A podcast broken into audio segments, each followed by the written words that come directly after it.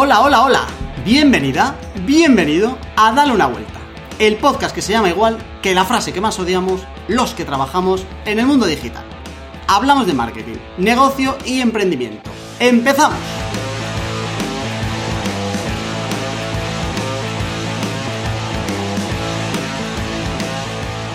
Estamos ya en el programa número 13 de Dale una vuelta. Seguramente ni siquiera tú, querido oyente, confiabas en que llegáramos a 13 programas. Pero la ignorancia y, y la insensatez lo pueden, pueden con todo.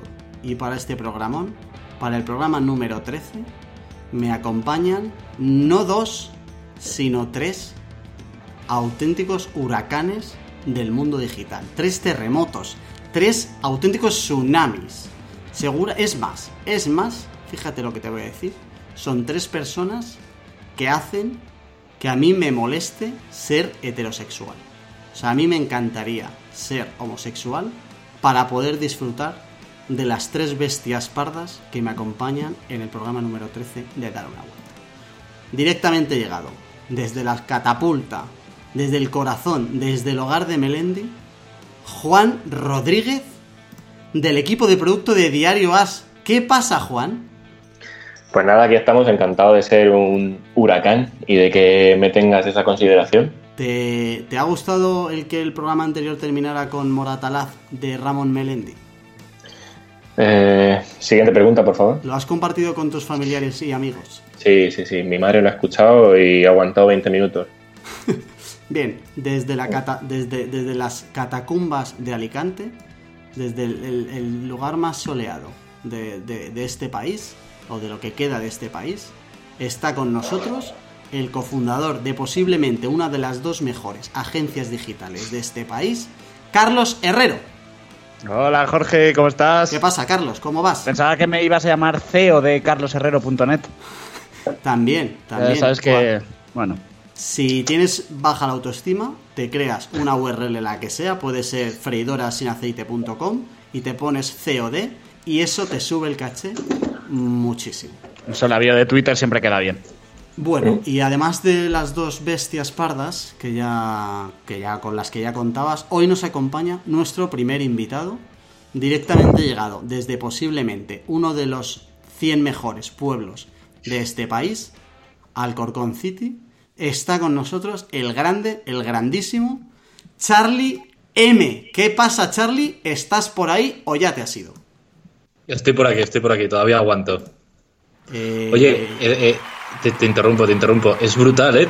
Eh, Cuando estás dentro del podcast tenéis más voz de locutor. Nos ponemos en, en modo... bueno, nos ponemos en serio, ¿eh? Parece que no, pero sí. Literal, me han dado ganas de hacer gárgaras aquí en lo que, en lo que estabas presentando a la gente para ponerme a la altura. somos mucho Yo pensaba que, que le ibas a echar la bronca por decir Alcorcón un pueblo. es que los paisanos podemos permitirnos ese lujo. Sí. Ah, bueno, solo si nosotros queréis. nos podemos meter con. O sea, es como, como cuando dices, yo solo, me, solo yo me puedo meter con mi novia, que no dejas a los demás que se metan con ella. Pues esto es lo mismo. O has nacido aquí y sabes de verdad lo que es luchar por tu vida cuando sales por la noche, o no tienes derecho a hablar de alcohol.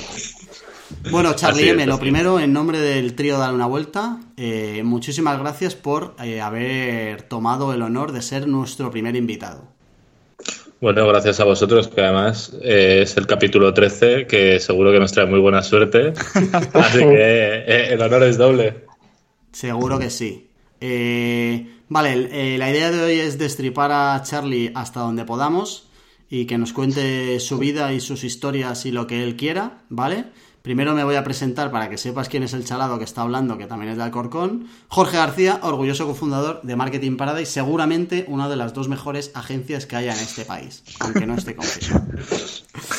Eh, vamos a hablar de un montón de cosas con Charlie. Pero antes de eso, te tengo que decir, eh, querido oyente, algo que es bastante importante. Y es que en este mundo de tinieblas que hoy tenemos y de incertidumbre, siempre hay una luz. Y esa luz tiene dominio. sabandijers.club. Una comunidad de emprendedores libres y soñadores que quieren ser dueños de su tiempo y ganar dinero mediante proyectos online, desde e-commerce, webs de nicho de afiliación, membership, sites, lo que tú quieras aprender de negocios online, todo lo que tú necesitas, toda esa formación, esas herramientas, esa comunidad, todo menos la newsletter de Juan está dentro de sabandije.club.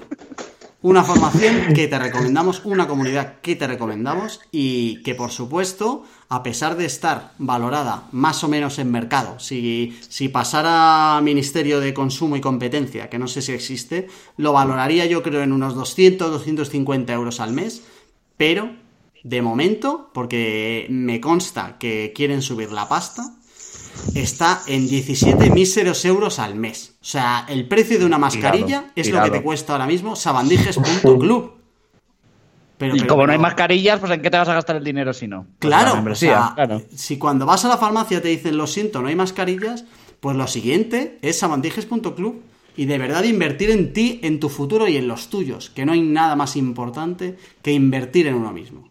Hostia, mí me ha quedado te en casa, ¿eh? Pues te ha quedado perfecto. Tú, tú estoy muy inspirado hoy, ¿eh?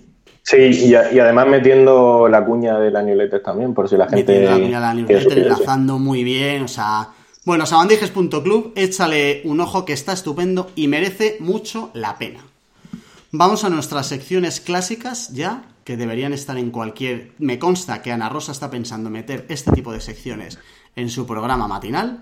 El ya te vale la sección de, de, de bilis y de, queja y, de, de, grito al mundo que hoy, si normalmente viene cargada, yo creo que hoy no voy a decir nada para compensar la cantidad de rayos, truenos y centellas que van a salir por la boca de Juan Rodríguez. Todo tuyo. Pues yo la verdad es que le pasé el último episodio a mi madre y me dijo que decía muchas palabrotas. Mm, no sé por qué cojones lo dice. Pero pero nada, me, ha dicho que tengo que decir las cosas con respeto de educación, así que mm, puede pedir la gente las cosas con tiempo y sabiendo lo que quiere de antemano, o sea, nada de urgencia ni peticiones que cambien en menos de 20 minutos. Yo no sé si a vosotros os suele pasar esto, pero es que a mí me, me, saca de quicio, la verdad, no, puedo con ello. Pero... Y esta vez seguro que no ha sido un compañero de trabajo, ¿no? No, no, nunca, nunca. no, sé, no sé por qué me tomas, si allí la vida es perfecta. Juan, eh, pero te hacen este tipo de peticiones estándar con, o sea, de forma canónica, porque todo eso siempre tiene que terminar con un cuando puedas. Mm, el cuando puedas allí no sé si existe. ¿eh? Ni siquiera entra. Yo... No, no, no entra. Yo tengo una duda y es de si han ido en aumento desde que haces el podcast. Porque ya igual se lo están escuchando y se están compinchando solo para putearte. Puede ser. Puede ser. Para que, para que veas el, el compañerismo que suele haber. Juan, eh, sé que estás un poco hundido, voy a intentar darte un consejo que igual te viene bien. Cuando veas que todo se te viene encima, piensa que eres compañero de Tomás Roncero. Y de Manolete. Y de Manolete. O sea, para mí eso, al final, el, valor de una empresa está en el valor de su, de su gente. No tienes derecho a quejarte, Juan, no tienes derecho. o sea, me encantaría a mí poder ser compañero de Manolete ¿eh? y disfrutar con él y, absorber toda la sabiduría futbolística que tiene Manolete. Porque además tengo entendido, Juan, que compartís mesa, ¿no? Que trabajáis en el mismo escritorio. Bueno, eso cuando, cuando él va a trabajar. no, ya, fuera coña. Eh, sí, sí, muy, muy cerca. Vale, eh, Carlos, eh, dale caña tú, intenta no como bajar un poquito el nivel para ir como de más a menos, para que cuando lleguemos Charlie y yo ya sea como una balsita de aceite. Vale, vale, voy a intentar relajarme, aunque he tenido un poco lo que comentaba Juan, esto de la gente puede pedir las cosas eh, un poco sabiendo lo que quiere de antemano. Pues bueno, me ha llegado ayer, ayer me llegó una petición de de, oye, me ha dicho un compañero que ha visto una cosa de una marca, pero no se acuerda ni cómo era, ni cómo se llamaba, ni dónde, mm, pero más o menos hacía esto, bla, bla, bla, mm, y además que os mandé el mensaje, dale una vuelta a ver si se te ocurre algo, eh, pero por supuesto que la idea es que no sea muy cara, que no están las cosas como para, para tirar el dinero. Y, encima por WhatsApp, ¿eh? Sí, sí, por supuesto. Claro, yo cuando leía aquel mensaje dije, no, no me lo puedo creer. Y bueno, dices, bueno, hemos parado cosas, hemos parado proyectos que de verdad pueden ser importantes a nivel digital eh, ahora cuando todo esto se reactive, que es lo que deberías estar trabajando, eh, no penséis en otras movidas. Pero bueno, es que esto me dará para otro ya te vale que hablando de las palomas mensajeras dentro de las empresas. Es decir, gente que parece que solo está para reenviar mensajes y comunicados, no filtra, no decide, no no le da forma a las peticiones, sino de, oye, a mí me han dicho esto, igual es una estupidez, yo te lo traslado a ti. Mm, yo quiero pedir, quiero aprovechar, Carlos, tu, ya te vale para solicitar una Yo te lo voy, Juan, todo para ti, yo no quiero saber nada, todo para ti. Para pedir una taza para Carlos, una taza que pone odio las reuniones. Hostia, sería perfecto. Si alguien nos está escuchando, por favor, cómprale la taza a Carlos. Vale, que la manden a República Oconut, que busquen República con en Google y me la dirección y que la mande ahí. Que se espere un mes para mandarla igual, ¿vale? Pero se agradecería. Qué bien colada la cuña, ¿eh? Charlie, eh, te propongo que si no tienes un yate, ¿vale? Hagas un, alegato a, no sé, algo positivo. Termina esta sección arriba del todo. me, lo pones me, lo pones difícil, ¿eh? Yo creo que un yate vale y ya está. Mi ya te vale para vosotros por no invitarme antes al programa. Encima que es el primero. Pudiendo haber sido en el programa 12 o en el 11. ¿Ves por qué te dije de no invitarlo, Jorge? Ya se te Ya te vale, Jorge. Vale, si vemos que esto no arranca, lo cancelamos y ya está, ¿vale? Y hacemos un especial reuniones, que nos gusta mucho. Eh, a ver, ¿con qué estamos? Eh, vamos a hacer como un resumen rápido de estos días. Como últimamente grabamos más, que nos vemos más a, menudo, eh, pues no habrá tanto, pero que empiece Juan Rodríguez. Venga, nada, yo estoy. Bueno, ya mandé la primera newsletter. ¡Bravo! Ha tenido, ha tenido un 84% de aperturas y un 33% de clics. ¿Qué dices? y yo digo, con la mierda de lista que tengo que no llega ni a los 25, ¿En serio hay un 83% de apertura? Bueno, igual es por, por eso te iba a decir, igual tienes cuatro suscriptores y claro, está tu madre, tu novia, nosotros eh, y cuatro más que dicen, venga, la primera te la miro, pero luego ya que sepas que se va a bajar en picado seguro. Entonces, no sé, ¿cuándo limpiaréis vosotros una lista de suscriptores? Porque yo a la gente que no la ha dado no, no, la quiero. Escucha, si tienes 24, intenta esperar un poco. Digo, porque no se queda al final en una newsletter que te mandas a ti que va a ser un poco raro. Molaría, 100% de apertura. 100% de apertura. 100% de clics.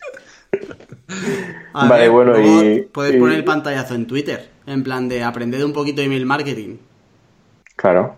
Claro, no pones el número de suscriptores y como la gente que pone eh, gráficas que suben sin los ejes de coordenadas claro, ¿eh? O, cosas de esas. Tú te pones ahí tú esto y te miras qué tasas manejo. Cosas como ya ha aumentado un 100% y a lo mejor es de 2 a 4. Eso. Visitas y cosas así. Ahí está.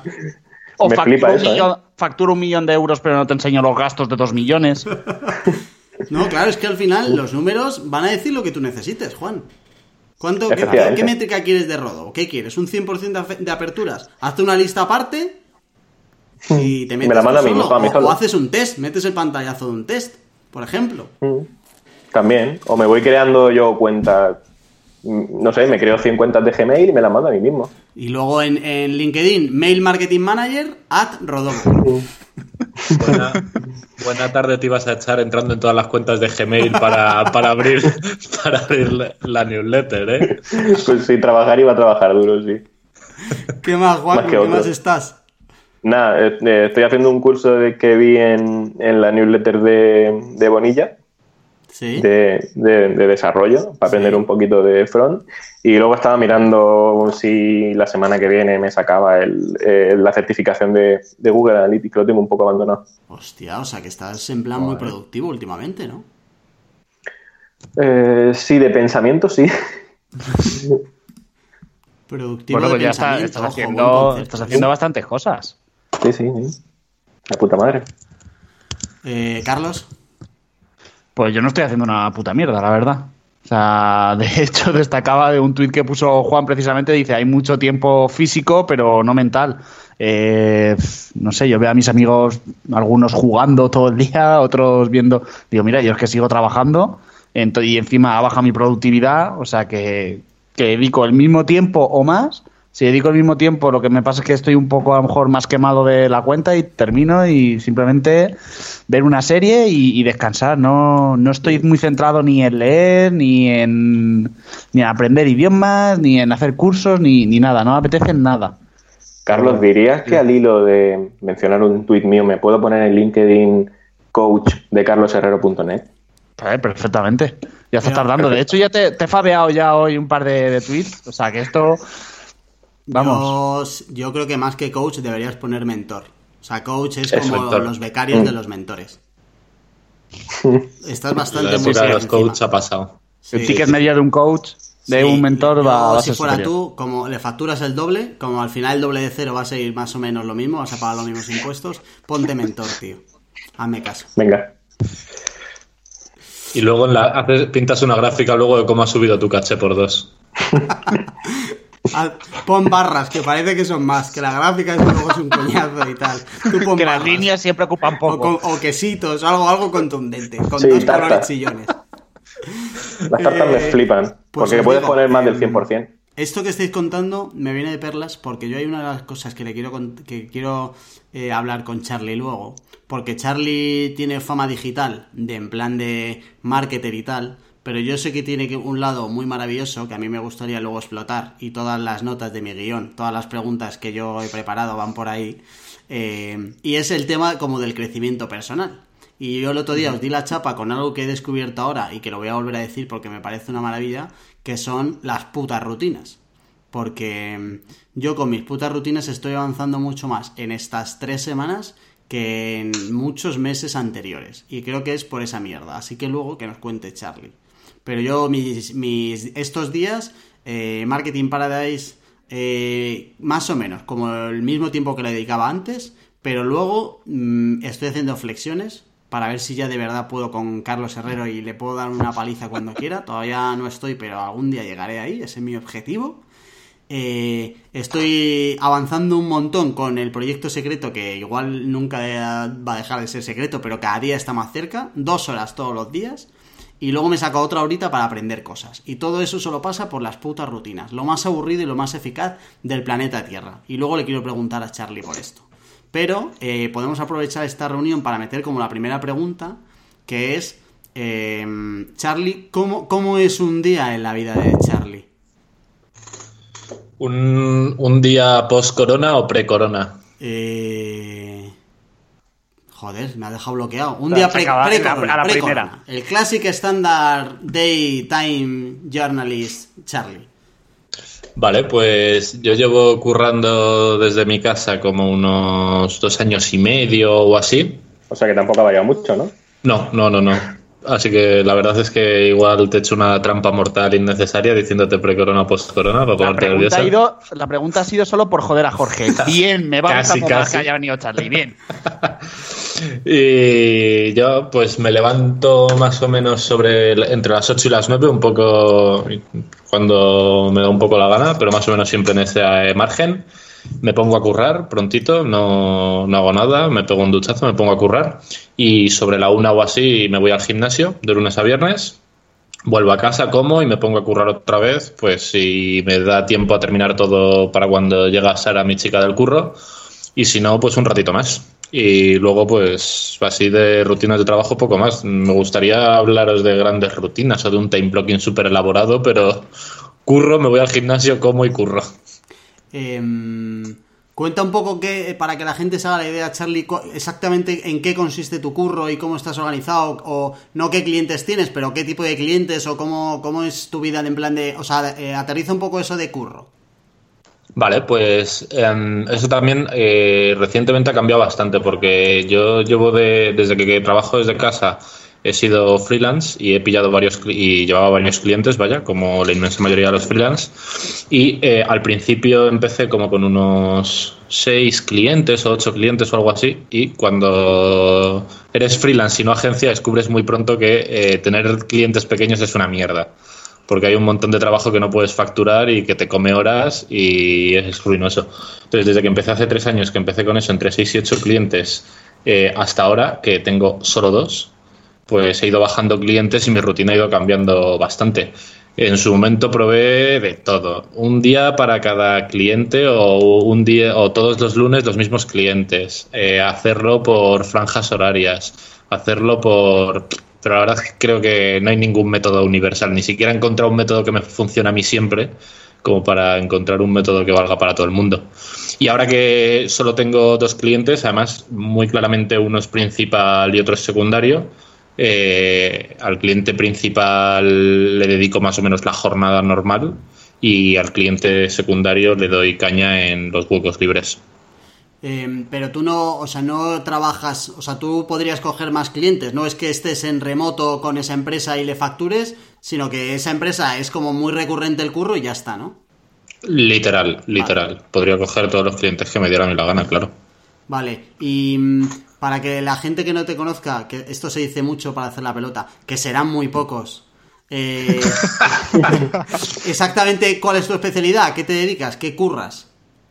Mm, mi especialidad claramente es contenidos, eh, tema de gestión de contenidos. Y es un tema complicado de contar porque no hay como mucha hay mucha tradición de SEO, por ejemplo, hay mucha tradición de email marketing, ahora está empezando a haber mucha tradición de compra de tráfico, pero por mucho que se ha dicho siempre que el contenido es el rey, desde el artículo este mítico de hace como 20 años, eh, la gente no se lo toma en serio, lo que el contenido es el rey. Entonces el contenido está como un poco denostado, parece que es una especie de disciplina para redactores o algo así, y en contenido se pueden hacer cosas muy guapas y básicamente a lo que me dedico es a eso, a contenidos. Em, ¿Sabes por qué creo que pasa eso? Bueno, o uno de, los motivos. Porque eh, en comparación con el resto de canales que tú decías, o el resto de disciplinas, em, el contenido es más complicado de medir. ¿Cómo, cómo, ¿Cómo, o, cómo, mides tú, ¿Cómo mides tú el contenido? O mejor, ¿cómo defiendes tú tu curro? Es decir, ¿cómo consigues demostrar qué métricas o qué herramientas o qué haces para demostrarle a un cliente, oye, tú pagaste esto por este contenido y mira la pasta que te entra? Claro, eh, yo creo que no es tan difícil de, medir. Depende al final mucho de qué trabajo estés haciendo de contenidos eh, alineado con qué objetivo de negocio de la empresa, ¿no?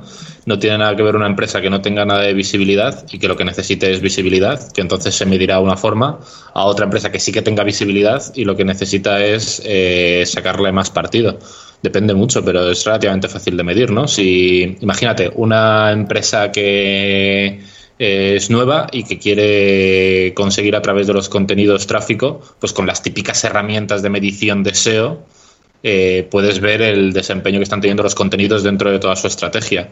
Si es una empresa que ya tiene, por así decirlo, ese tráfico lo que quiere con esos contenidos es conseguir más leads o mejorar sus tasas, etcétera, pues desde herramientas de medición de cuántos, de cuántos suscriptores estás consiguiendo hasta hacer cositas chulas con Google Data Studio y Tag Manager para medir si la peña realmente está leyendo tus artículos, si está llegando a los call to actions. Hay muchas formas de medirlo. El tema sobre todo es que eh, no todas las empresas están maduras como para llevar a cabo estrategias de contenido no, no está al alcance de todo el mundo. De entrada es que muchas empresas ni siquiera tienen claro cuáles son sus objetivos de negocio. Entonces, claro, partiendo de, de esa base, pues figúrate.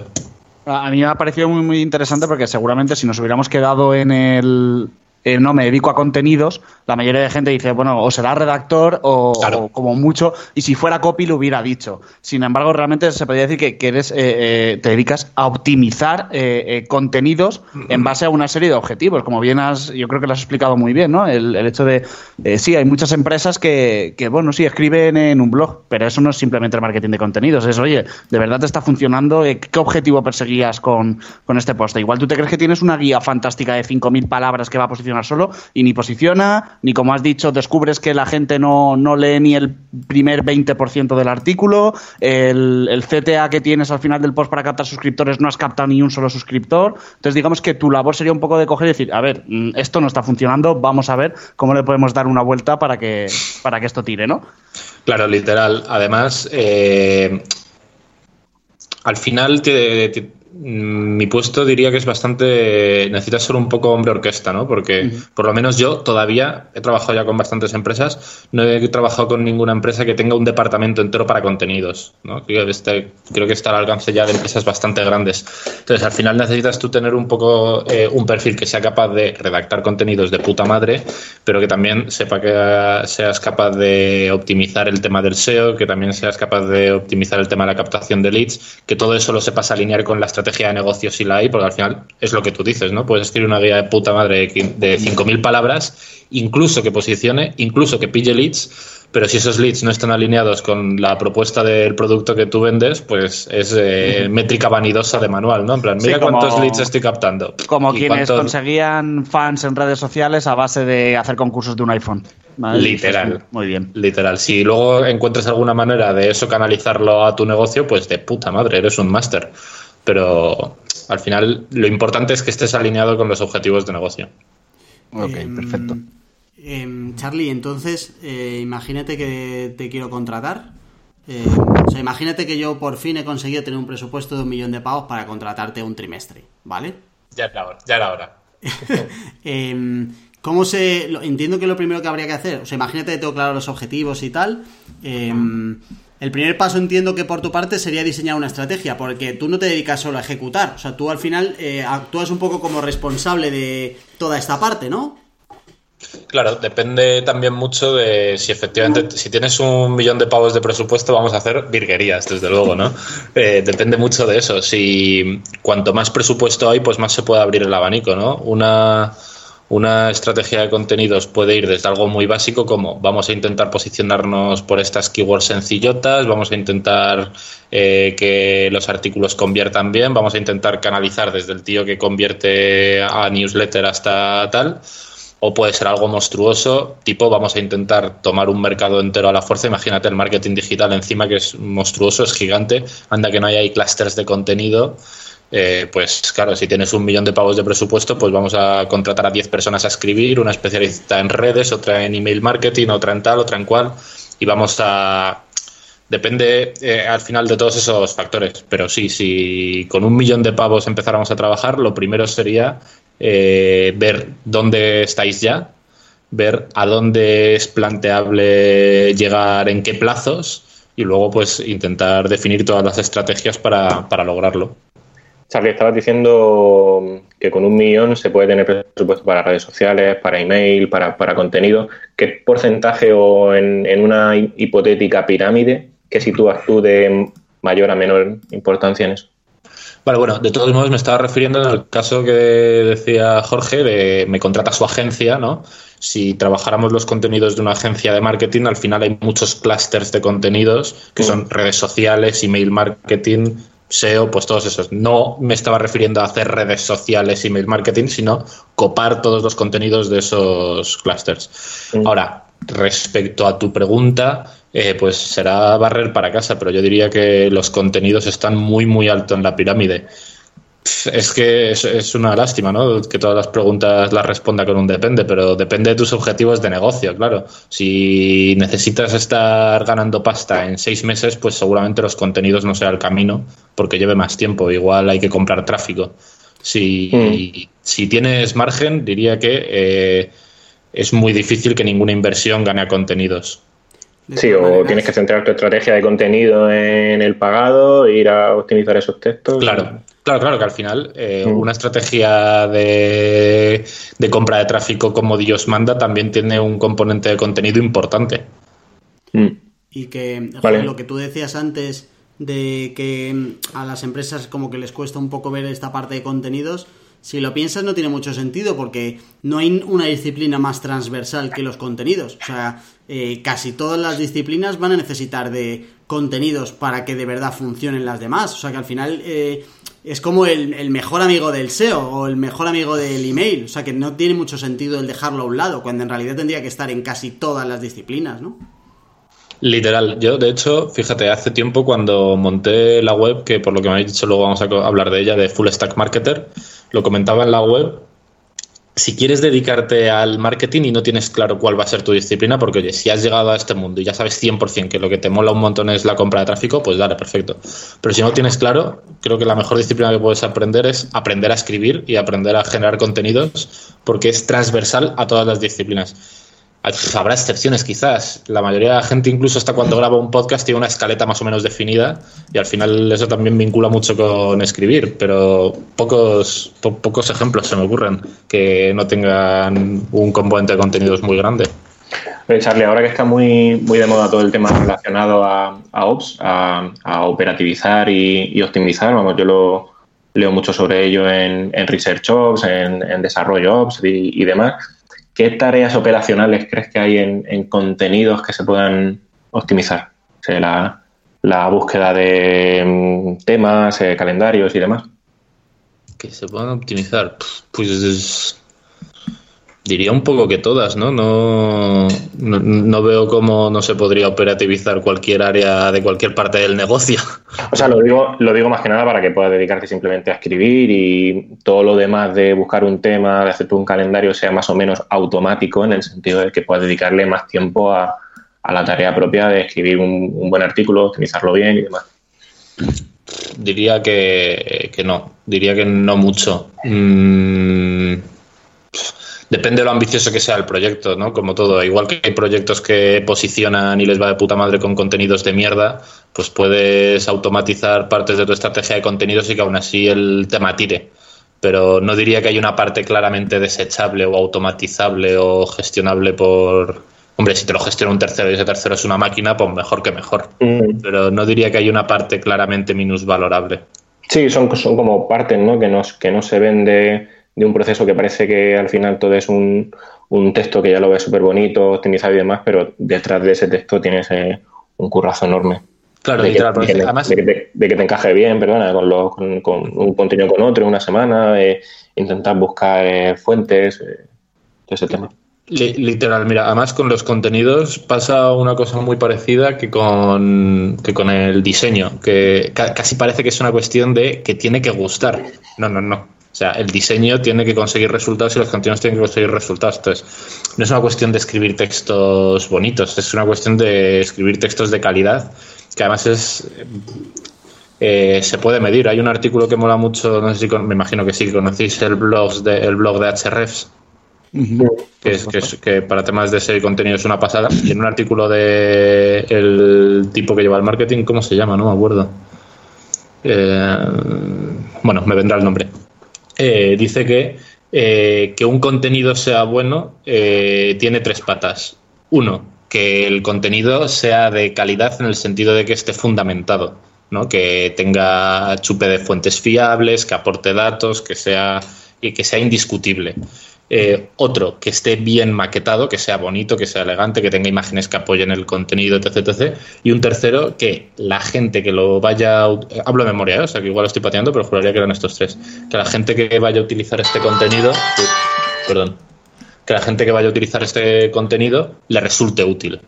¿Vale? Entonces, eso es un buen contenido. A mí me da igual si te gusta más mi estilo de redacción o el del otro o el de la moto. Si está bien fundamentado si es agradable de consumir y es útil para la gente que lo tiene que consumir, es un buen, es un buen contenido que funciona bien. No, no es algo muy discutible. Y, bueno, Juan, ¿has terminado de...? Eh, nada, ya simplemente era por, por curiosidad, ¿cuánto importante crees, Charlie, que es una, bueno, tener como una guía de estilo a la hora de, poder escribir para algún contenido tenga el mismo, eh, el mismo contexto que el, que el resto? Pues yo la verdad es que no, no utilizo ninguna guía de estilo. Sí que es verdad al final que si un cliente tiene ya mucha trayectoria intentas adaptarte porque no haya porque por no romper con un patrón. Mm. Pero eh, yo no soy tampoco muy fan. Y, igual es un error por mi parte, ¿no? Porque supongo que no tiene no es lo mismo escribir en una web de abogados que en una de marketing digital que somos todos unos modernos. Pero bueno, al final te leen personas y todas las personas pues somos un poco la misma película. Y Charlie, yo por ejemplo ahora has mencionado el blog de Isrefs, que a mí es verdad que, me gusta mucho. Hay otros, no sé, creo que por ejemplo Elementor también lo hace muy bien.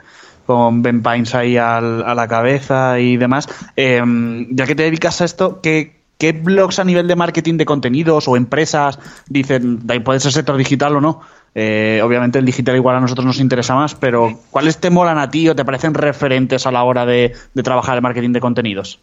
Tío, pues eh, que hablen, que una cosa es que trabajen en el marketing de contenidos y otra cosa es que hablen de marketing de contenidos. Que hablen de marketing de contenidos, yo creo que estamos un poco huérfanos, la verdad.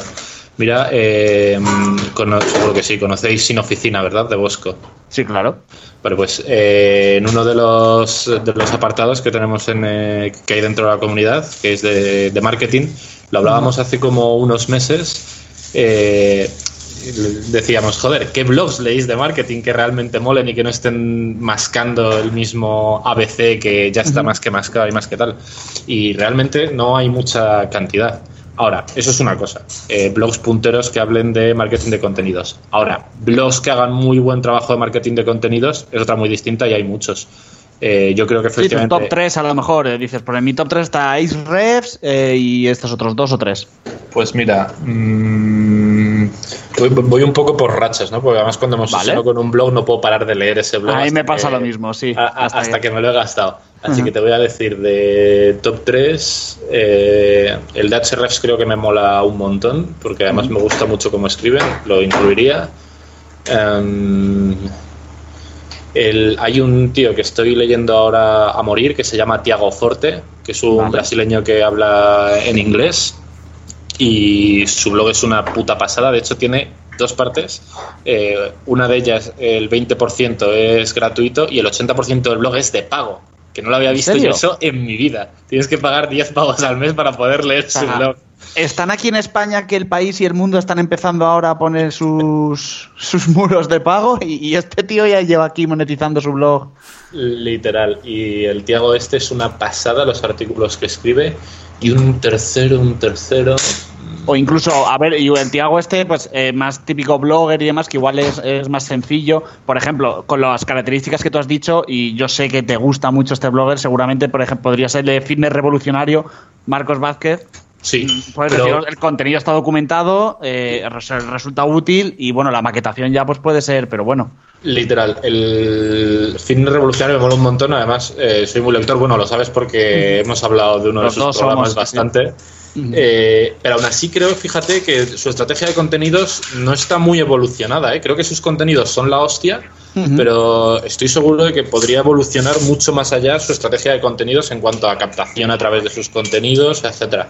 O sea, fan, me declaro fan total, pero no creo que lo tenga todo lo optimizado Pues- que podría. Pues desde aquí hacemos un llamamiento a Marcos Vázquez, que seguro que escucha nuestro, nuestro podcast, eh, que, que está perdiendo dinero y que aquí, de todas formas, pues no se dime mucho del tema. Marcos ya comentó, lo escuché yo una vez hablando de que dice, yo sí, vendo los cursos, pero paso de mis de embudos de Facebook, de hacer publicidad. Ahora he empezado un poco, pero él decía, dice, yo a mí se me da bien hablar sobre nutrición, fitness, entrenamiento, y yo quiero ofrecer esto, que puedo ganar más dinero. Bueno, yo así estoy contento. Y bueno, pues ya simplemente por cerrar, mm, ¿alguna empresa, dos empresas que te, Bueno. que lo hagan bien? La empresa que se me viene a la mente se me acusará de corporativista, evidentemente, porque curro con ellos, pero Suma CRM creo que es totalmente referente de esto. Y, y el blog les ha reportado mucho. Total, el viaje a la isla del tesoro, famoso El de, mítico, de el mítico viaje a la isla del tesoro, sí. Qué guay. Mm. Eh, Charlie, pasamos a un tema, puede ser incluso más, más personal. Nosotros en el episodio 8 hablamos de, de OKR. ¿Tú utilizas este sistema pa- para establecerte objetivos y, Sí, la verdad es que sí. No, tampoco desde hace mucho tiempo, lo haré como desde un año y suelo patinar de forma vil en mis, en mis OKRs personales. Pero sí, los llevo aplicando bastante tiempo y en suma también se aplican, por lo menos en el departamento de marketing. te funciona? O sea, no, no sé qué, qué te aporta, por ejemplo, este sistema de OKR respecto a otro. Y, Cre- Creo que sobre todo eh, una... A ver, no soy yo muy experto, ¿eh? pero así la sensación que me da a mí es que una de las ventajas más guays que tienen los OKRs es que eh, te dejan ver exactamente en qué lugar estás. ¿no? En plan, te dan claridad. Mira, justo hoy me estaba leyendo un libro sobre ventas que mola bastante, de un tío que es consultor y que se ha comido el mundo, y decía que para que un comercial realmente sepa eh, mejorar en su trabajo, tiene que saber dónde, en qué punto estaba. Y que era muy habitual cuando estaba haciendo consultoría en alguna empresa que le preguntara a un comercial, ¿cómo te ha ido hoy el día? Y dijera, bueno, bien, tal, no sé qué, ¿cuántas llamadas has hecho? Y dijera, pues no sé, unas 50. Y que luego te ibas a los registros y que igual se había cascado 22 llamadas o 23 llamadas. Creo que los OKRs eso te ayudan a aterrizar mucho tu trabajo y si estás cumpliendo tus objetivos o no, o que, y además son poco discutibles, ¿no? Pues si están bien planteados, eh, los mires tú o los mire quien los mire, sabes decir si has cumplido o no has cumplido y por qué no has cumplido. Y yo creo que es lo más guay de los OKRs. Sino como A, a ti a nivel personal, Charlie, ¿cómo te enfocas esto? Porque, o sea, a nivel de empresa eh, tiene más sentido, porque al final los de arriba eh, lo, fomentan y si creen en esto, pues lo, digamos que lo organizan y son un poco los que van tirando hasta abajo y a todo el mundo le interesa tenerlo muy enfocado, pero cuando te vas a tu vida personal eh, con los clásicos de a ver si adelgazo, eh, ¿cómo, te ayuda de verdad a no perderte mm, en o sea, cómo te cambia a ti personalmente de tener OKRs a tener una libretita con deseos 2020? Vale, eh, creo que la gran diferencia es que seguramente eh, si te planteas OKRs y los planteas bien, deja de ser una lista de deseos y se convierte en un sistema para conseguir esos deseos, esos objetivos, ¿no? Eh, yo, por ejemplo, para lo del entrenamiento, además, lo voy a decir bajito porque como diga mi chica me va a matar, eh, intento entrenar cinco días a la semana en el gimnasio, sí o sí. Voy muy poco rato, ¿eh? voy 20 minutos, media hora, algo así, pero eh, entre mis OKRs está eso. Y lo cumplo a rajatabla. Ahora que estoy en casa, precisamente me va a matar porque me dice que haga yoga con ella y me resisto. Y llevo, llevo tres semanas sin mover el culo. Pero mm, te, te- te- es muy útil simplemente, aunque solo sea para eso, yo sé que tengo que tengo que cumplir con cinco entrenamientos a la semana de lunes a viernes y, y ayuda a aterrizarlo. Em, vale, podríamos decir entonces que te están ayudando los hábitos. eh, Sí, Y eso lo enlazo de manera maravillosa con la siguiente parte, que es lo que yo comentaba antes, de que al final eh, a ti te mola mucho lo del crecimiento personal y tal. Tienes ahí un proyecto que arranque y que no arranca, que hoy vamos a hacer público para que te pongan las pilas y tu OKR sea ponerme las pilas, eh, que es malditoshábitos.com. Eh, a mí me molaría que contaras un poco cuál ha sido como tu evolución o, qué te interesa de toda esta parte de crecimiento personal y mm, si tuvieras, yo que sé, como un par de, dos o tres conclusiones que digas, desde que yo me di cuenta de esto, como que ha cambiado mucho tu manera, porque además creo que en general a todo el mundo el tener esos hábitos o rutinas o ese crecimiento personal le viene bien, pero cuando además eh, tienes que tirar de fuerza de voluntad porque trabajas en tu casa y tienes muchas más distracciones que cuando estás en la oficina hay un montón de alternativas mucho más interesantes que currar estando en tu casa y más con la cantidad de, de oferta eh, de ocio que ofrece Alcorcón. Eh, ¿qué? ¿Cómo, ¿Cómo consigues tú, o, o cuéntanos un poco esto, cómo has vivido tú esto del crecimiento personal? Vale, pues mira, además me hace gracia porque eh, los OKRs, eh, vamos, creo que todo el mundo los hace trimestrales y eh, hace nada eh, hicimos la review y yo hice también la review de mis OKRs personales y puedo decir con muy poco orgullo que mis OKRs para malditos hábitos de este trimestre han tenido un cumplimiento del 32%, lo estoy viendo justo ahora, muy por debajo de lo que se considera un éxito en los OKRs. Así que tengo que, tengo que ponerme las pilas. Eh, sí, tío, a mí el tema del desarrollo personal me mola un montón y mm, ha sido una pregunta larga, así que eh, la podríamos resumir en del desarrollo personal que han sido las tres cosas que me haya traído para mi día a día como alguien que trabaja desde casa. Vale. Vale, pues diría que mm, la primera es, valga la redundancia, los hábitos. Creo que son eh, igual que al marketing la capitalización compuesta es el SEO, igual que al dinero invertir es la capitalización compuesta, pues al desarrollo personal la capitalización compuesta son los hábitos. Eh, parece que es eh, exagerado, pero a mí simplemente tener unas nociones básicas sobre cómo crear y eliminar hábitos me ha cambiado la vida mejor, claramente. Claramente. Yo- Charlie, ¿puedo hacer un paréntesis antes de que sigas con los otros dos? Sí, sí, sí. Es que cuando hablo de hábitos y aprender a generar hábitos, y Jorge también lo, lo ha dicho antes, eh, ¿os habéis leído el libro, yo no, ¿eh? de hábitos atómicos? Sí. ¿Y que lo recomiendas para, Sí. para esto que estás comentando ahora como un primer paso de establecer hábitos? Claramente, en plan, creo que el tío eh, se anda quizá un pelín por las ramas, podría haberlo haberse ahorrado 20-30% de las páginas, Vale. pero sí, creo que daba una especie de guía para empezar a, a toquetear tus hábitos muy buena. Está muy guapo el libro, la verdad, mola mucho. Vale, ok. Es que es el tipo que tengo en mi gran listado de, de pendientes y es por ir dando prioridades, o sea que ya no te interrumpo más. Total, y de pero de todos modos, si no te quieres comprar el libro, en su blog prácticamente tiene referenciado como el 60% de lo que lle- lleva escrito en el libro. Sí, que al final su libro es. eh, me he cogido todos los posts que he escrito en los últimos X Los he años y ampliado y los, los he maquetado. Literal. Eso es. Literal. Vale.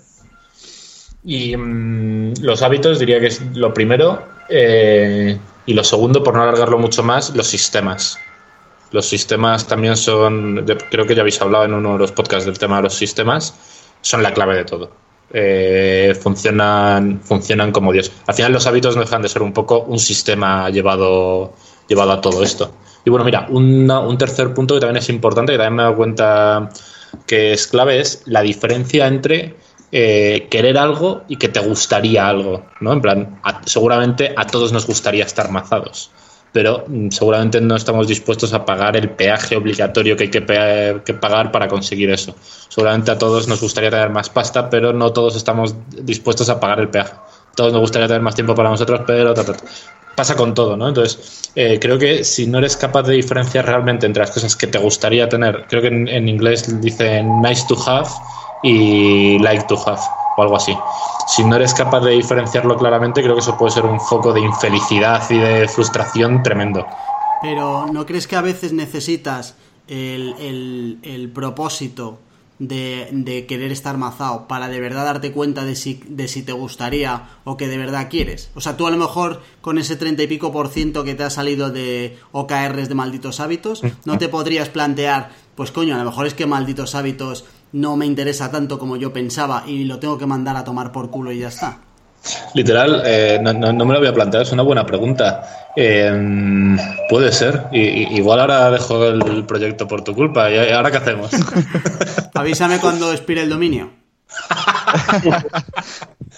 Eh, no, no- no lo sé, a decir verdad. Creo que mm, es una parte importante, ¿no? He tirado la piedra y he escondido la mano. Te digo que tienes que saber si quieres de verdad o te gustaría, pero no sabría decirte cuál es el método para diferenciar entre una cosa u otra. Yo esto lo he pensado una vez, eh, que a lo mejor necesitas hacer el ejercicio de meterlo entre todas las prioridades que ya tienes, y entonces en función de lo que pase a los dos meses y de cuánto le hayas dedicado de verdad, pues eh, igual puedes entender cómo de prioritario es en tu vida, porque si a lo mejor eh, es más prioritario el ir al gimnasio que ponerte a currar malditos hábitos, pues simplemente es que malditos hábitos es, más es menos importante que el gimnasio y tú lo que quieres es reventarlo en la playa y levantar a la gente de las tumbonas este verano, ¿sabes? Puede ser, puede ser. eh, Es complicado. Perdona que la perra ha decidido que quería salir en el podcast. Nada, aquí somos dog friendly, animalistas a muerte, todo lo que haga falta. Vale, vale, perfecto. Eh, creo que debería pensar más sobre ello para darte mi opinión, porque creo que es un tema bastante complejo. Eh, entiendo el punto, pero también puede ser- servir como una especie de, de excusa o de... wow, espera. Está desquiciada, le está ladrando un perro de un vecino y quiere guerra. Yo Eh, igual, si quieres, mientras, mientras se calma, o sea, uno de los puntos de vista también para, que como decía Jorge, de ver si realmente quieres hacerlo eh, o no, también yo creo que eh, entra muchas veces en juego la, eh, uno, encontrar la, la motivación real, ¿vale? Porque creo que a veces nos autoengañamos. Eh, por ejemplo, siguiendo el ejemplo de, de mazarse, ¿no? Dice, no estoy dispuesto a pagar el peaje. Bueno, a veces te- la motivación es, no, porque es bueno hacer deporte y quiero, eh, quiero estar saludable, tal. Sí, bueno, esa es la, la socialmente aceptada que no te van a llamar eh, ególatra. Pero si tu motivación es, oye, mira, es que yo este verano, cuando me quito la camiseta en la playa, lo que quiero es marcar abdominales para ligar eh, como no he ligado en mi vida. Si esa es tu motivación real, o sea, no te autos, eh, o sea, no te engañes Y, que eso sea lo que realmente te mueve para levantarte todos los días al gimnasio. Que obviamente tiene otros beneficios, como que vas a estar más saludable y es positivo. Genial, pero creo, uno, primero que es muy importante encontrar tu motivación real y no la del resto de las personas, que no tiene por qué ser la misma, aunque sea la misma actividad. Eso uno. Y dos, que hay muchas vías eh, para, conseguir lo que realmente quieres. Vuelvo a poner un ejemplo. Yo tengo eh, amigos que odian ir al gimnasio. A mí me encanta ir al gimnasio y meterlo dentro de mi rutina. Sin embargo, hay gente que, me dirá, es que yo eh, me quiero poner fuerte, quiero ganar volumen, y, pero es que no me apetece ir al gimnasio. A mí las máquinas me aburren, a mí tal. Pero porque tienen una percepción de que para conseguir ese objetivo solo está ese camino cuando realmente no. Y pues seguimos mencionando, hablábamos del de fitness revolucionario, pues uno de sus programas es eh, precisamente no pises el gimnasio para nada y obtener un cuerpo como el que yo tengo. Entonces a lo mejor dices, ostras, pues esto descubro que me gusta, o a lo mejor es que me tenía que apuntar. Entonces creo que son dos factores muy importantes también para lograr las cosas. Em, tengo otra pregunta para el maestro.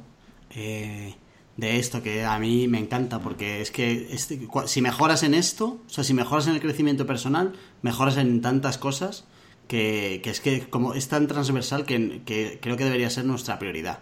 Y es una mierda, porque además eh, o te empiezas a preocupar tú, o lo normal es que tengas 24 años y no hayas escuchado ni siquiera ni qué coño es esto. Em, y es el tema del foco. Em, a mí me pasa que, o sea, yo soy como muy, muy flipado de la vida y me pongo muy rápido y me enchufo en algo y me vuelvo loco con un proyecto y tal, pero me he dado cuenta de que me cuesta mucho el cambiar el chip de un proyecto que esté haciendo a otro proyecto que esté haciendo.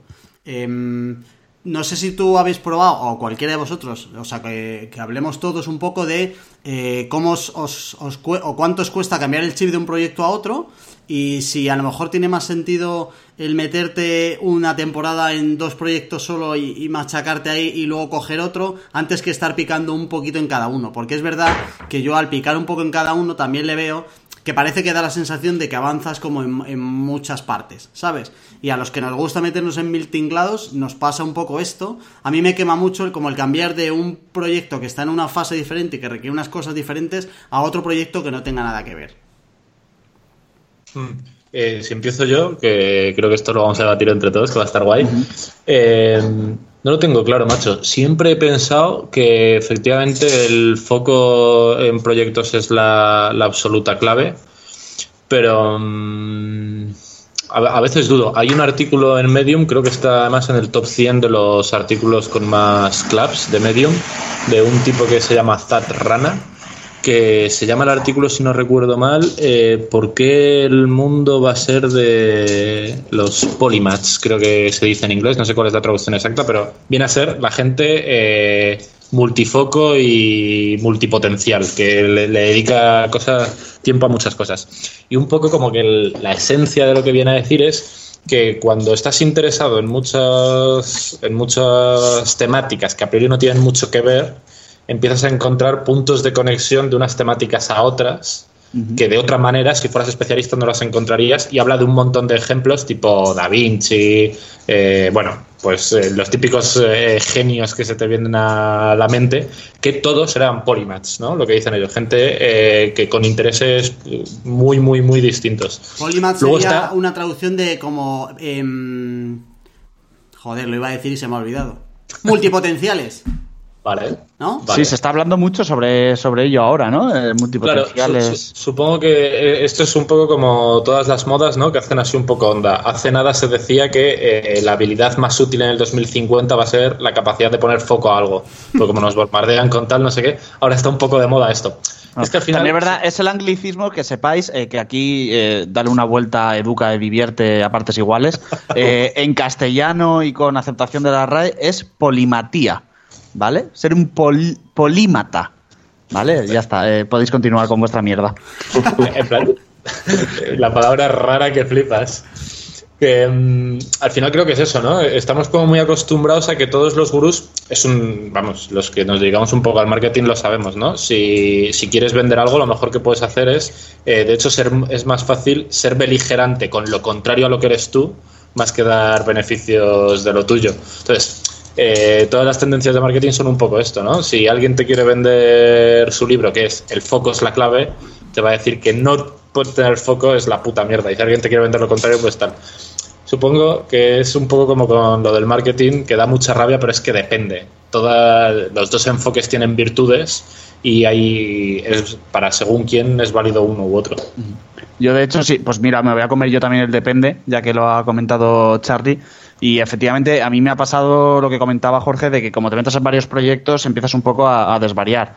Eh, de hecho, vamos, esto lo, podemos ver hasta con clientes. A mí me pasa, eh, si yo tengo que hacer una web, me resulta mucho más cómodo, por mucho que lo pidas mil veces, luego nunca te hacen caso, ¿no? Pero el de, oye, no empiezo a trabajar en el proyecto hasta que tenga todos los contenidos. Esto no es un capricho también muchas veces, sino que qué complicado es eh, estar metido en un proyecto que tienes que estar interrumpiendo constantemente para saltar a otro y luego volver a recuperarlo. Si yo tengo todo el contenido para trabajar en uno y empiezo de inicio a fin, eh, estás tan metido en él que probablemente que de un resultado mucho más compacto, más cohesionado, mucho mejor en todos los, ámbitos. ¿Dónde le puedo dar un pequeño giro? Por ejemplo, a la hora de hacer nichos. A mí me pasaba, yo con los nichos era, me centraba muy en un nicho, eh, pero claro, mm, tienen un ritmo de crecimiento totalmente distinto. Yo, sin embargo, ahí lo que hago es, oye, saca el mínimo viable en un nicho y salta enseguida a otro, porque no sabes cómo te va a funcionar. Entonces, aquí podemos ver un claro depende, ¿no? De, de hasta qué punto te deberías meter. Pero es verdad, ¿dónde tengo una gran duda?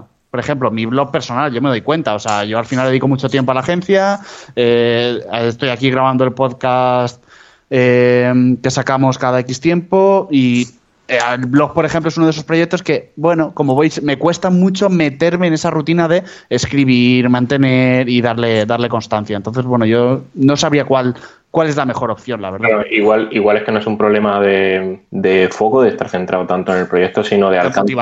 Alcance, qué alcance le quieres dar a ese proyecto a nivel de objetivos e incluso de temporalidad también. Eh, sí, es posible. Eh, ¿Cuánto, quieres conseguir en, en, en X tiempo? Sí, el hecho de que sea un proyecto de, pues bueno, ahí está, me apetece, pues como no me corre prisa, como no le he dado probablemente lo que dices, esa importancia, esos objetivos a lograr, ese, oye, que quiero conseguir con esto, porque como dijera, es, claro, claro, sí, la verdad es que sí. Y en la línea de lo del tiempo, creo que también es muy importante eh, la mítica ley de rendimientos decrecientes, ¿no? Si te digo que te tienes que dedicar a cinco proyectos y que tienes que cambiar de proyecto cada 30 segundos, es imposible. Si en vez de cada 30 segundos es cada una hora, pues ya es un poco mejor. Igual a ti lo que te funciona bien es cada cuatro horas, o cada dos días cambiar de proyecto, o a la semana cambiar de proyecto, incluso al mes, ¿no? Eh, si decides optar por un enfoque más, ¿cómo es? polimático, ¿no? ¿Cómo dice la RAE? Sí, pues, eh, joder ya lo de cerrar la algo, de eso. Eso.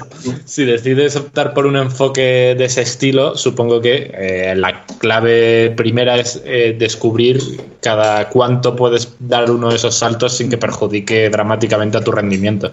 Yo esa es la sensación que tengo, que cuando cambio de proyecto me desgasto. O sea, hay como un, coste adicional en el cambio de proyecto que noto demasiado. Y entonces yo creo que por lo menos sí que necesito cada semana eh, cambiar. Si cambio antes, me, me, machaco. O sea, me cuesta mucho como el arrancar, eh, ese momento de situarte, de recordar dónde te habías quedado y coger todo y tal. Ya no solo que me desgaste, sino que además que me cuesta más arrancar de voluntad. ¿Sabes? Que si es como el libro este, hay un libro que es maravilloso, que es Cambia el chip, ultra recomendado, que va de esto, de cómo fomentar el cambio en general, en la gente, en las organizaciones, etcétera.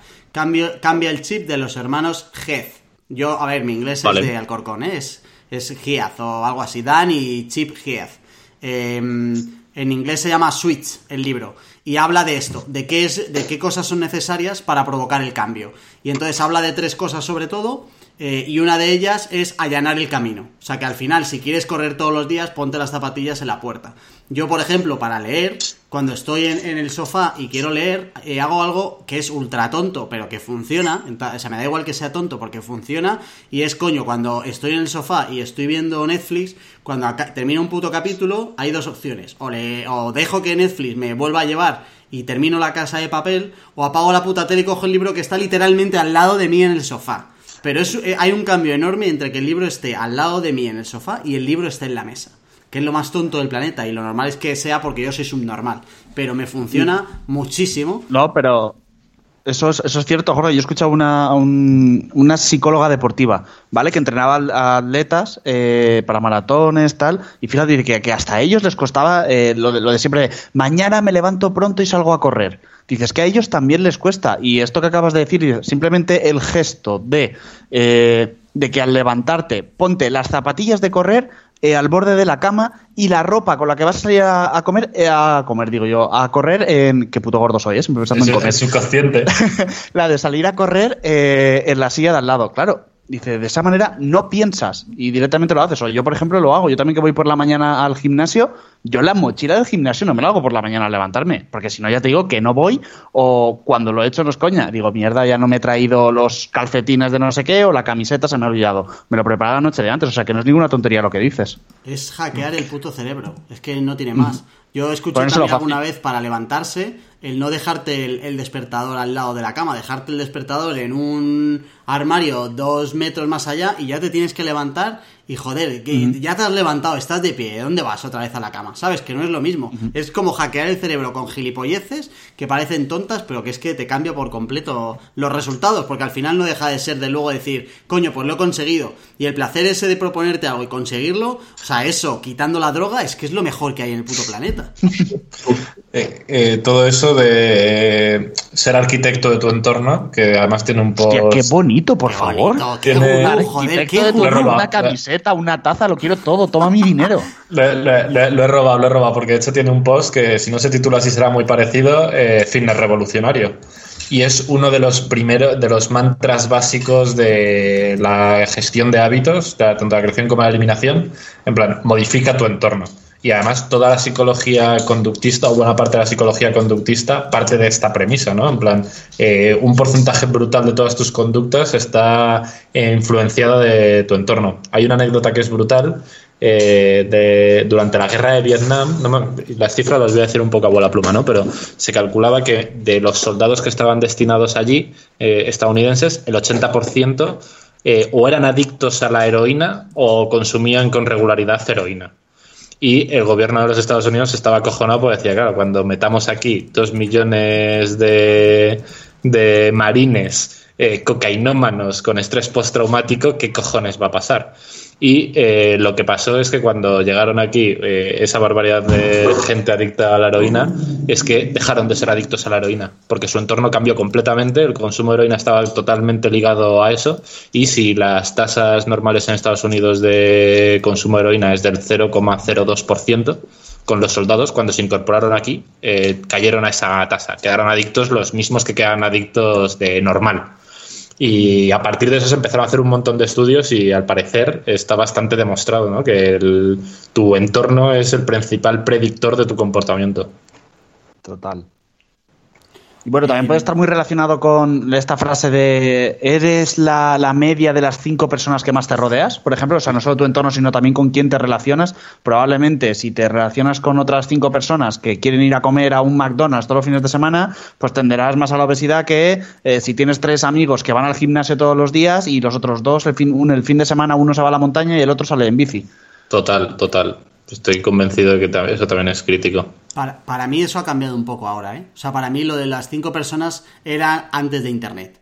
Pero a mí me gustaría que saliera el experimento de cómo cambia tu forma de pensar y tu forma de actuar en función de cuál sea tu lista de seguidos en Twitter, por ejemplo. Porque a mí me ha cambiado un montón y entonces ya no me limito a las cinco personas que más cerca tengo, sino me limito a un montón de personas que antes, eh, o sea, no tenían al alcance por un montón de cosas y que ahora sí tienes al alcance. Y, y lo que vas tú consumiendo todos los días de esas personas, igual que lo que estamos consumiendo hoy, que cada uno dice su libro y su movida y su tal, y te llevas cosas donde vas a presumir todas las noches ya como soy arquitecto de mi entorno. Claro, eso antes no lo tenías, pero ahora te cambia por completo. O sea, ahora tienes mucho más sitios de donde beber que te condicionan tu forma de pensar y de, y de vivir en general. Pues justo esto se lo comentaba a Emilio de Campamento Web en Twitter el otro día porque puso algo así como, ostras, eh, he escuchado el podcast, ¿cómo hemos escuchar podcast de gente que hace proyectos o hace cosas? Porque los escucho y es como, vamos, vamos, o sea, me, me motivan un montón. Y precisamente le contesté como diciéndole, es que al final es como el, el, símil o el equivalente a de quién te rodeas, ¿no? Dice, aunque sea digitalmente, el hecho de leer blogs que, que te motivan, eh, poder escuchar podcasts, escuchar a otras personas que están haciendo cosas que a ti te gustaría hacer. Eh, al final es una forma también de rodearte, aunque sea digitalmente, de, de, de gente que te, que te motiva a hacer otras, otras cosas. Literal. Eh, tenemos que hacer un día un programa de motivadores, en plan de libros y, y- y youtubers y movidas que nos motivan. A mí yo tengo mazo y me los pongo a posta, tío. Cuando estoy debajo Venga, me los pongo y se nota un me- montón, ¿eh? Me parece, me parece buena idea. Eh, ¿Avanzamos yo un quería- poquito o alguien quiere destripar más a...? Sí. No, yo eh, iba a saltar a una nueva pregunta. Eso, eso. O sea que. Vale, como estábamos hablando de, de hábitos, de si la motivación para seguir con un proyecto o no, pues Charlie, yo al final te conocí como creo que mucha gente en el sector digital por un proyecto en concreto que era Full Stack Marketing, ¿vale? En el cual apareció aquí un joven de Alcorcón donde decía que se iba a hacer, eh, no sé si eran 12 cursos, ¿puede ser? En 12 Por ahí. meses. O eso me lo estoy inventando ya de... Por ahí, por ahí. Eran 8, Vale. 10, 12 cursos, algo así. era como una serie bien. de cursos que tenían un orden concreto y, y era ver de, oye, pues intentar eh, obtener conocimientos de todas las patas ¿no? que puedan englobar al marketing digital y convertirse en una figura que, que, bueno, que se lleva hablando ya desde hace un tiempo, que es el full stack market, marketer, ¿no? Que de no ser totalmente especialista en una rama, sino ser un poquito ese todoterreno o ese polimático, polimaz, este que estamos hablando, ¿no? Eh, que es un proyecto que has abandonado eh, por las causas que sea, llegaste a finalizarlo, a hacer todos los cursos, te quedaste a medias. Cuéntanos un poco. Vale, pues claramente eh, lo he abandonado de, de forma vil además. Eh, pero tengo un poco de excusa, ¿eh? Eh, solo un poco.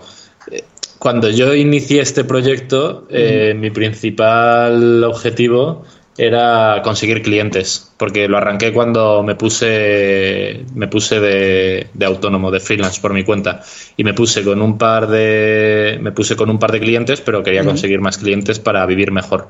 Y como ya en esa época eh, todavía estaba mucho más verde que ahora, eh, y lo que te rondaré morena, pero lo que más hacía y más me gustaba era el tema de contenidos y había currado ya con Tommy en suma y tenía más o menos fresco eh, el poder que tiene hacer un blog y tal.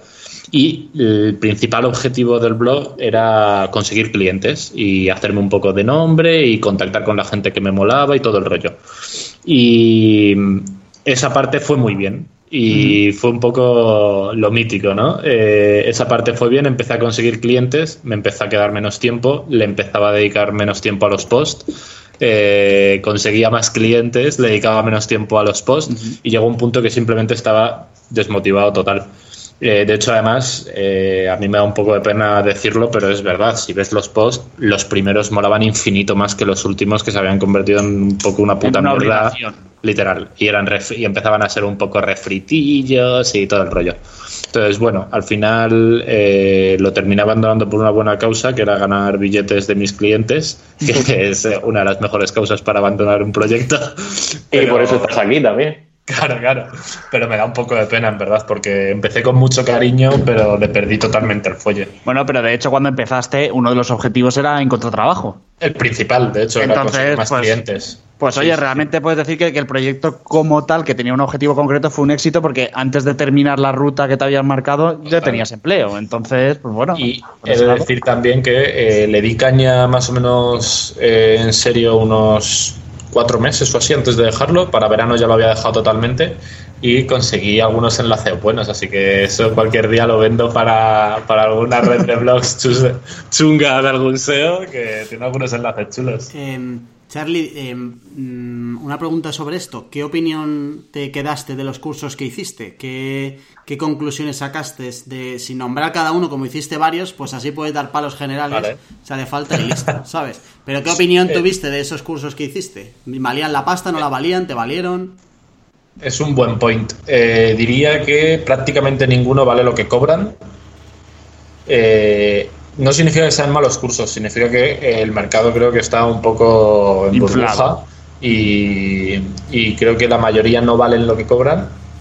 Tampoco creo que sea algo gravísimo, ¿eh? no creo que te estén ven- los que hacía yo en su momento. Claro, ahora que, la gente mont- monta institutos a, Sí, y por a precio de máster, igual la cosa 5.000 cambia. euros. Claro, eh, pero en, en ese momento diría, pues igual si el curso valía 600 euros, después de hacerlo eh, pensaba, pues habría pagado gustoso 300 o 400. No diría que sea algo sangrante. Y creo que eh, en el último vídeo que ha hecho en YouTube Suizo lo resume muy bien. El tema de los cursos es que eh, cuando tú lo vendes sabes que un porcentaje pequeño de la gente que lo hace va a tener éxito con tu curso o sin tu curso. ¿Vale? Entonces, estos si te compran el curso van más rápido, pero en el fondo les da un poco igual porque van a llegar al mismo sitio un porcentaje eh, pequeño también de gente sin tu curso no tendría éxito y con tu curso sí. Esos son a los que realmente les estás haciendo un favor y les estás cambiando en parte la vida. Y la inmensa mayoría de gente no va a tener éxito ni con tu curso ni sin, ni sin tu curso.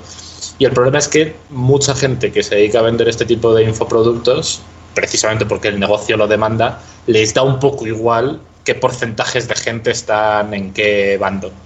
Y ese es un poco el drama. Si encima lo combinas con que los mensajes de marketing son muy cambiavidas y son cada vez más agresivos, pues es cuando se vuelve un poco más incómodo, ¿no? Quizá para la gente que sabemos lo que hacen, eh, nos disgusta más. Es, es alucinante que algo tan moderno como los cursos online le pongan una palabra tan viejuna como instituto, ¿eh? Que a mí me suena como a, compañeros, al salir de clase, ¿sabes? Joder. Pero pues es como el, ¿Cómo el que todo vuelve, ¿no? Todo Volvieron los, los- que es como el todo vuelve. eh, es como empezar los cursos online, pero claro, no tenían esa oficialidad de, ostras, es que no es un que- máster, no vienes de la universidad, no vienes tal. Pero luego poco a poco ha sido como un, oye, que la formación online ha cogido mucho, hay que darle esa seriedad de que aunque sea un curso online, cuidado, que, que vale lo que vale, porque le he puesto instituto delante Claro, o academia. muy académico de en plan de la Universidad de Alcalá y tal. Es como si ahora te vas de fiesta Sí, y dices que te vas de Guateque. Literal. Te, te explota la cabeza, Literal. no, no tiene ningún sentido. Eh, Charlie, quiero colar una pregunta antes de hacerte la Perdona, última. perdona. eh, un último punto de eso, de todos modos, ahora justo que has dicho eso. De todos modos, creo que también en el sector somos muy críticos con nosotros mismos Sí. y que tenemos un poco doble moral, ¿no? Porque creo que esto mismo de inflar los precios y darte una formación de mierda por atracos a mano armada es lo que llevan haciendo los másters del 90% de las escuelas de todo el puto mundo. Bueno, eso te iba a decir. Pues, Prefiero mil veces un curso de 600 euros, que me parece un poco caro, a la media de máster de 5.000 pavos para arriba que suele haber por ahí. Y a, a pesar de que no puede ser menos santo de mi devoción, sin haberlo hecho, me atrevo a pensar que incluso el máster del instituto este, que creo que cuesta tres mil y pico pavos, eh, será más útil para el que lo hace que muchos otros máster que costarán tres mil y pico pavos y que no te enseñarán absolutamente nada. Es más, eh, puede ser incluso más útil que un instituto de verdad. Cara, cara. Ojo.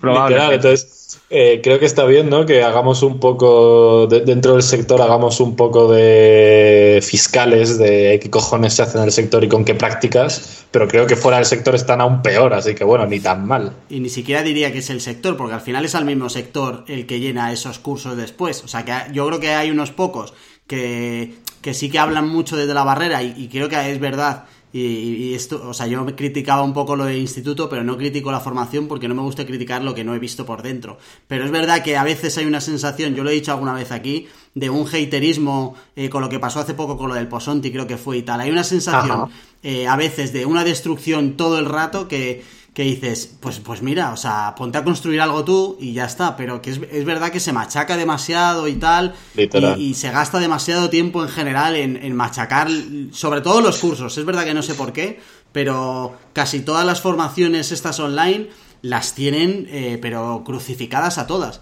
Y a lo mejor son todas una puta mierda, no lo sé, o, algo- o están pagando todas por, por la comidilla. Pero no creo que todo el mundo haya probado todas como para darle palos a todas sin, sin piedad. Que, que, y que, y que, Claro, y que claro. molesta. O sea, a mí personalmente me cansa mucho. El, el haterismo este eh, cansa muchísimo, muchísimo. Eh, quería colar una pregunta antes de la última, eh, si me permiten mis compañeros, que era eh, lo que hemos hablado antes y tal. Me, creo que puede ser interesante que nos cuentes qué lees. ¿Qué lees tú?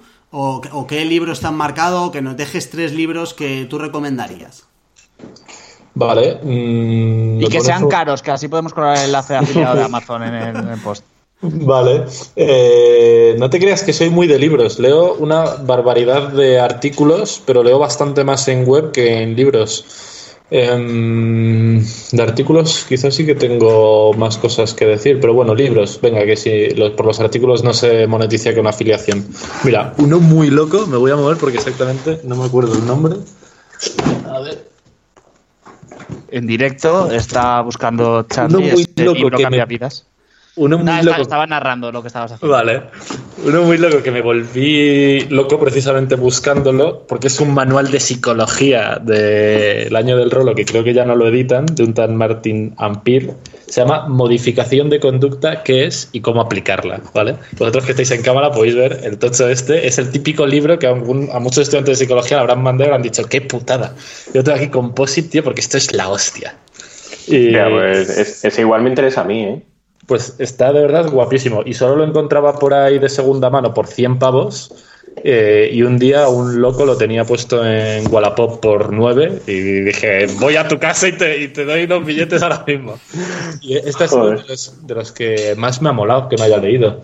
Así, estoy mirando la estantería. Vale, y, y algo más para el gran público, por favor, que un poco más. Vale. Eh, este, de todos modos, es bastante aplicable. ¿eh? Eh, si te mola el tema del desarrollo personal, la modificación de conducta y tal, este es bastante aplicable. El de, mm, el de hábitos atómicos de James Clear es la hostia. Eh, ese mola mucho. A ver, es que en la estantería mi chica tiene como cientos más de libros que yo, porque ella sí que lee libros a saco y me gusta deberíamos encontrarlos. hacerle la pregunta a ella. Literal. Literal. Y mira, eh, uno de no ficción que es brutal. Dame un segundo. Nena, ¿cómo se llama el libro este? que se- ¿Amanecer Rojo era? En directo. Mira, Eh, en, en riguroso directo. Amanecer Rojo es de, es de ficción y es una trilogía y es la hostia. Vale, esas vale. son, esas Va- son mis recomendaciones. Vamos a hacer una cosa, eh, aparte de esto, vamos a dejar en las notas de pro- del programa un puñado de enlaces que nos mande eh, Charlie de artículos que merezca la pena, que no tiene sentido decir aquí Venga, la URL, https barra barra, o sea, los ponemos directamente Vale, sí. en la nota del programa, dale una vuelta a punto digital, toda la nota de todos los libros que van y los artículos que nos deja Charlie en exclusiva, ¿vale? Vale, ahora artículos tengo buena mierda para compartir. Vale, pues Perfecto. con un, con un pago de PayPal de 5 euros eh, liberas el contenido. Para y- monetizarlos. Eso es. O nos invitáis a un café, que tenemos ahí en la web, que por tres euritos nos podéis invitar a un café a los tres y ya está. El buen coffee, el Vale. buen coffee. Eso es. Pues yo, eh, relacionado con los libros, sí que quería hacerte una pregunta, porque sé que es un libro que, que has leído, que yo también me lo he leído, casualmente no lo leímos al mismo tiempo, que precisamente eh, hablaba sobre el estoicismo, ¿no? Y, y es un tema que, que bueno, no, yo no conocía como tal, metido en el mundo de- del estoicismo, pero sí que creo que tiene muchas cosas o, o que muchas de, de los libros de desarrollo personal actuales o de productividad o, eh, beben de, esta filosofía, ¿no? Y, y ya que te leíste este, este libro que coincidimos, que si realmente te ha aportado algo, es algo que, te ha hecho replantearte cosas y, meterlo en tu día a día, o simplemente es eso del estoicismo, pues bueno, mm, he descubierto la base, pero básicamente ha venido a reforzar cosas que, que ya venía haciendo en el día a día eh, y que no, hay, no tiene mucho más misterio. Mm, es, e- es un buen punto. Eh, creo que sería mucho más sexy y más molón decir, ¡fuah! Empezó a aplicar un montón de cosas, esto es revolucionario. Diría que no hay para tanto, quizá yo no he sabido mamar suficientemente bien todavía el estoicismo, pero eh, di- sí diría que, que hay cierta trayectoria, ¿no? Que eh, voy incorporando poco a poco algunos principios relacionados con eso en mi día a día. Y creo que el estoicismo, además, sobre todo, es especialmente la hostia para los momentos complicados. Entonces, Como este, por ejemplo. como este, por ejemplo. Como, como- como este, por ejemplo. Como una pandemia mundial. como una pandemia mundial. Ah, Un yo- aleatorio. Yo pensaba que te referías a este momento de grabando. Por, por eso Ah, eh, no, no, digo, no, voy no, a no. hacer la aclaración. No, eh, diría que en momentos complicados es un buen point. Hace poco mi Yaya, que es una genia, le mando besitos desde aquí, aunque no, jamás escuchará esto, pero bueno, tiene 84 años y ha pillado el corona. Y evidentemente fue un poco drama, todo el mundo, oh mamá, a ver qué va a pasar. Y mm, cuando hablaba con mi hermano por teléfono, pues claro, no nos podíamos ver las caras, evidentemente, y hablábamos de esto. eh, uno de los principios estoicos más básicos, que es eh, preocúpate por el presente, ¿no? Si al final hay un drama con esto, ya habrá tiempo de llorar o lo que haga falta. Por ahora, intenta estar tranquilo. Se lo repetía mucho cuando hablábamos por teléfono y a mí creo que ese, esa enseñanza, por ejemplo, ya la tengo bastante asentada en mi vida y es bastante balsámica, ¿no? Eh, preocúpate por el presente y si en el futuro vienen bien dadas o mal dadas, pues ya, ya será el presente más adelante para preocuparte de eso. Entonces, diría que en general es súper recomendable todo el, estoicismo para todo el mundo, pero no creo que nadie lo lea y de un día para otro diga en plan, ¡fua! No, Soy no, una especie claro de nueva persona. Está claro. Vale, vale, guay. Bueno, a turros os estoy metiendo de todos modos, ¿eh? Soy- te- estoy aquí. No, hombre, no. Nosotros preguntamos, tú respondes. En esto además luego esto lo editamos y se queda en cuarto de hora, ¿eh? Guay. Eh, Carlos, ¿por qué no comentas tú también? Aprovecha tú que también te lo has leído, a ver si a ti te ha cambiado la vida. A ver, a mí cambiarme la vida, pues no. La verdad, estoy un poco como con Charlie. De hecho, mi, mi pregunta ahí de, de si es la sensación de, que es un poco ir a, las raíces de, muchos conceptos o de muchas recomendaciones eh, que se dan hoy en día. ¿no? Pero obviamente las recomendaciones hoy en día se adaptan a, la realidad actual y no a lo de filósofos griegos de, del año chimpum. Eh, y es verdad que, por ejemplo, lo que ha comentado Charlie del presente o muchas veces que tendemos a pensar que lo que nos pasa a nosotros es mucho más grave en nuestra burbuja de, lo que realmente es, o que incluso cuando nos alaban solemos decir, ay, no será para tanto, o tal. Había una parte en el libro, me, me acuerdo, que era como de muy relacionado con la psicología cognitivo-conductual, que eran como 10 puntos que, que se utilizan hoy, hoy en día en, te- en terapias de, de psicología para, para intentar ayudar a la gente. Y bueno, tiene, tiene cosas muy, muy curiosas, eh, la verdad. No sé, es... Pero vamos, yo ya llegué hasta buscar tatuajes de Memento Mori, ya, de, de Vive el momento. Que decían que era Julio César, que cuando estaba en las conquistas tenía gente a su alrededor que le susurraba al oído Memento Mori, como diciéndole, tío, eh, relájate aunque hayas conquistado eh, toda un- una región, que, que es que te vas a morir igual que los demás mañana, así que no, no te flipes mucho. Y creo que eso sí que le vendría bien a mucha gente hoy en día, el no te flipes tanto, ¿verdad? Porque como vayas por detrás y le susurras al oído Memento Mori, igual luego te están deteniendo, ¿sabes? Pero, pero un no te flipes a más de uno le, le vendría bien. Literal. Y, y bueno, ya que hemos hablado de esto, vamos a hacerle también la cuña publicitaria, que es el programa sobre el estoicismo invicto de Fitness Revolucionario. Una vez más. Marcos, aquí. ¿Ves? No, si tuviera, por ejemplo, afiliados o algo, pues se estaría forrando. Se estaría forrando él y nosotros, pero. Bueno, ni una pero ni ahora cuando bloqueemos los enlaces de Charlie a 5 pavos, ya, ya te digo yo que nos va a dar por lo menos para contratar a Charlie un día, para que nos mire los contenidos. Eh, Charlie, que ha sido un puto placer tenerte aquí como primer invitado y que muchísimas gracias por habernos dedicado, iba a decir este ratito, pero este ratazo. Ha molado, ha molado mucho, troncos, de verdad. Mm, Pensaba que igual eh, es la primera vez que grabo un podcast, ¿no? Que igual es como más encorsetado, más tal, pero al final es como charlar con una cerveza, pero sin la cerveza y por, está, está guay, está guay. Si la cerveza habla por ti. Que Carlos ha bebido cinco. Me ponía la cámara quitada aquí ya. No, pero eh, está, está guay el comentario ese porque creo que uno de los. De, al nivel de feedback, que Juan, no te puedes escapar, tenemos pendiente un episodio sobre feedback porque si no Jorge nos va a Sí, matar. tío, sí. Eh, llegará, llegará, querido. Eh, hostia, Lector, iba, iba a decir Lector, no, eso, oyente, oyente, iba a decir lector. llegará ese programa sobre feedback. Eh, que el- de lo- las primeras cosas que a mí me dijeron es, ostras, cómo mola escucharlo porque no estoy pensando en que estoy escuchando mucho un podcast, sino que estoy con otros colegas igual que si me tomara una cerveza en la barra del bar debatiendo. O sea, que, que guay que haya sido así. Hemos tenido perro, hemos tenido sirenas, em- ha entrado tu chica ahí en pleno directo. O sea, que, que genial. Y que es lo bueno, que parece que parece que llevamos media hora y hora y media.